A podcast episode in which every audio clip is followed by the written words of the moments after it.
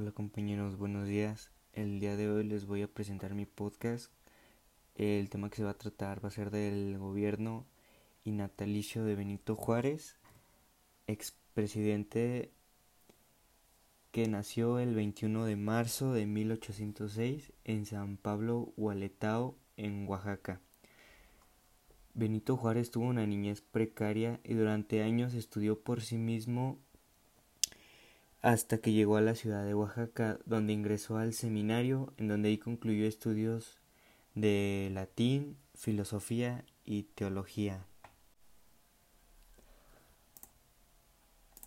Benito Juárez fue un gobernante que fundó escuelas normales, reconstruyó el palacio de gobierno y dejó excedentes en la hacienda estatal.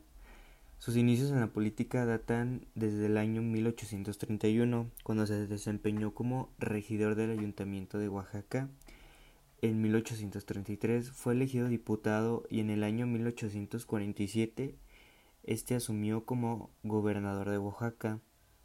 Como gobernador de Oaxaca del 2 de octubre de 1847 al 12 de agosto de 1852, Benito Juárez prohíbe a Santa Ana el paso por el estado de Oaxaca por el desastre de la guerra con los Estados Unidos.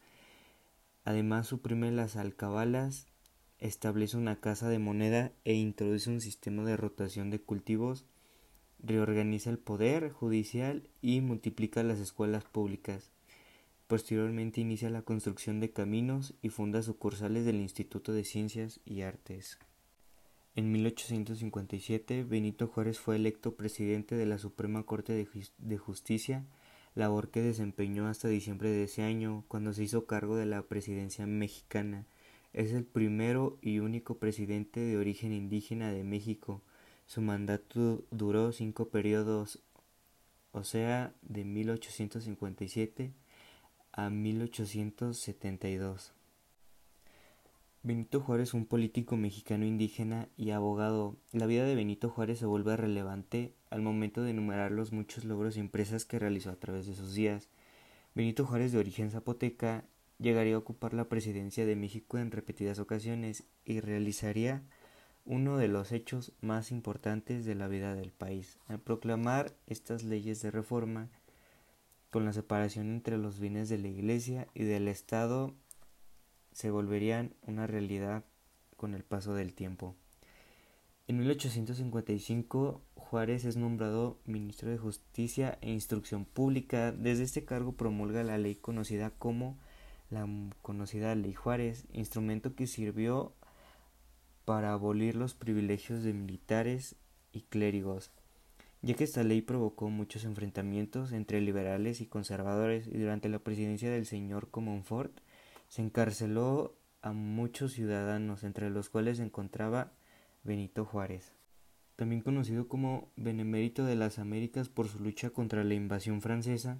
Benito Juárez estableció las bases sobre las que se funda el Estado laico y la República Federal en México. De igual forma, en el tiempo que fungió como presidente de la Suprema Corte de la Justicia de la Nación, Juárez defendió la Constitución de 1857. Anteriormente, Juárez fue admitido como aprendiz de encuadernador, gracias al sacerdote franciscano Antonio Salanueva. Esto para la carrera de jurisprudencia. Benito Juárez ingresó al Instituto de Ciencias y Artes de Oaxaca, obteniendo su título expedido por la Corte de Justicia del Estado. Gracias a esta educación, Juárez podía leer textos en latín, francés e inglés, además de tener conocimientos sobre el derecho canónico y derecho civil. Antes de su fallecimiento presentó episodios del dolor de pecho. El 18 de julio de 1872, Benito Juárez presentó calambres muy dolorosos que lo obligaron a reposar en cama.